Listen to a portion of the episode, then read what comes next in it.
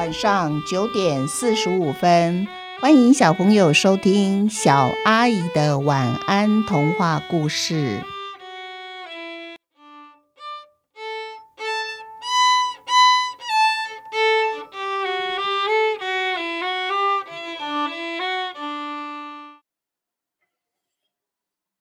兔子木匠下集。小黑兔其实不在乎睡在哪儿。平时晚上呢，他和老爷爷睡同一个房间。有时候，他会跳到老爷爷的床上，就睡在老爷爷的枕头上面。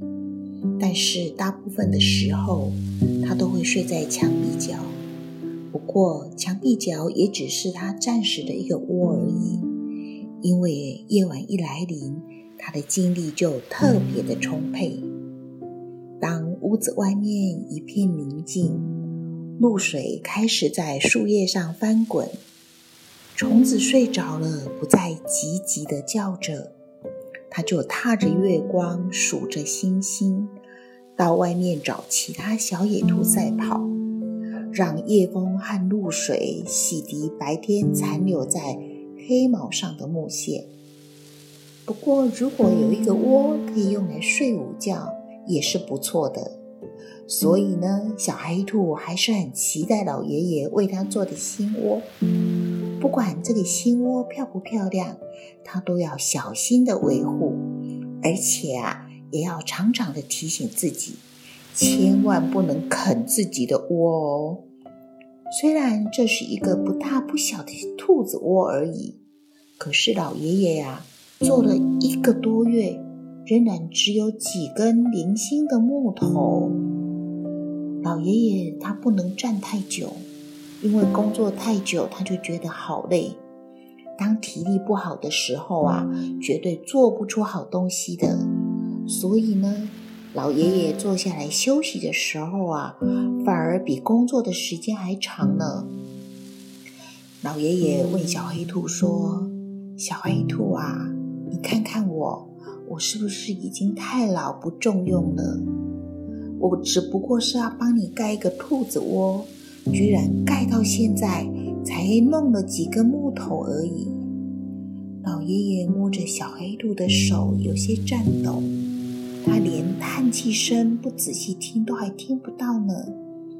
小黑兔好担心老爷爷哦，因为老爷爷似乎越来越衰弱，和老爷爷一起生活快要十年了。小黑兔就算没有学会木匠的好手艺，可是啊，鉴赏木头的功夫，他倒是学了不少呢。老爷爷把他收藏多年、自己都舍不得用的上好木料都搬出来了，他就是要给小黑兔盖一个好的兔子窝。小黑兔啊，光闻着那几根飘散出来的木头香，就知道这些木头都是。木头中的木头，小黑兔不知道有多么的感激老爷爷的心意，把最好的木头都留给他用。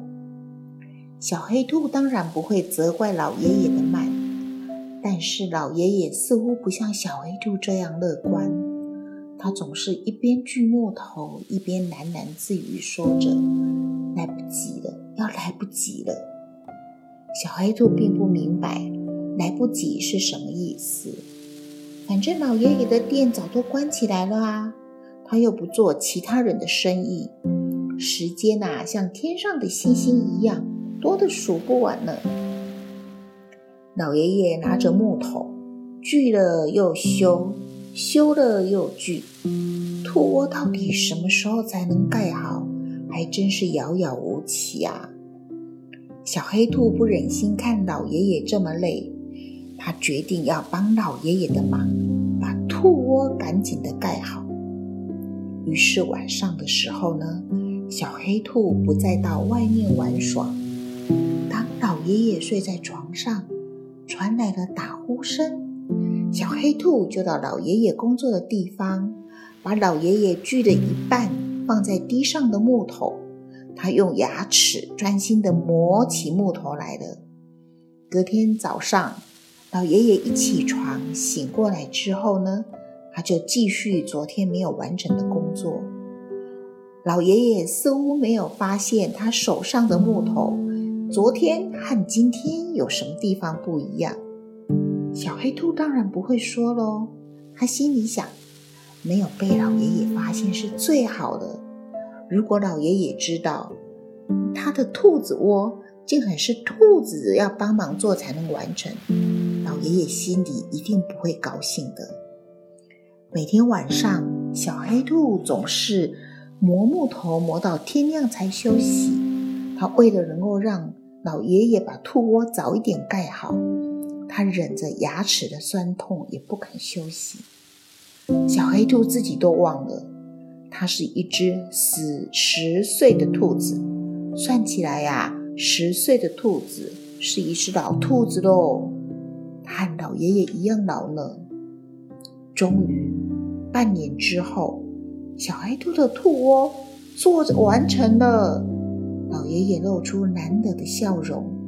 小黑兔呢，它更是高兴的在兔窝的里里外外跑进跑出、跳上跳下的忙个不停。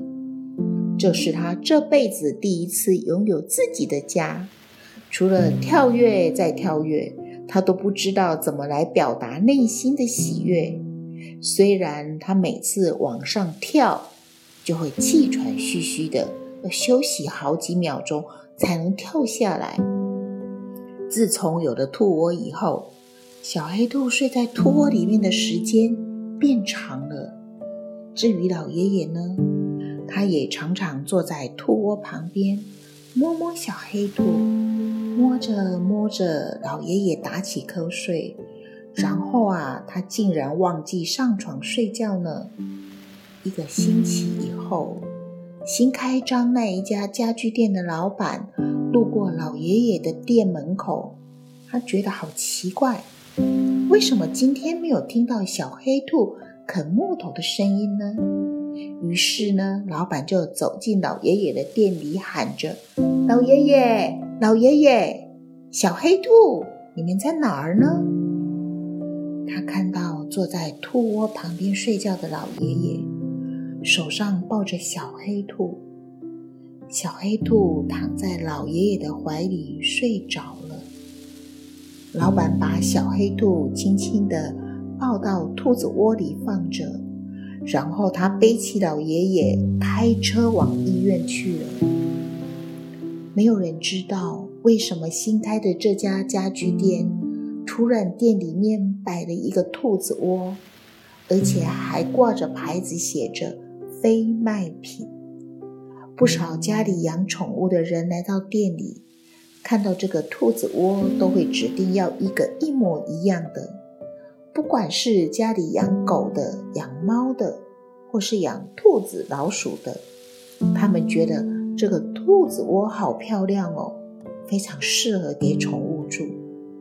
可是老板总是摇摇头说：“没有办法，这款家具已经没有人做得出来了，因为世界上再也找不到一只兔子，一只会做兔子窝的兔子木匠，还有一个能和兔子木匠一起合作完成兔子窝的人呢。”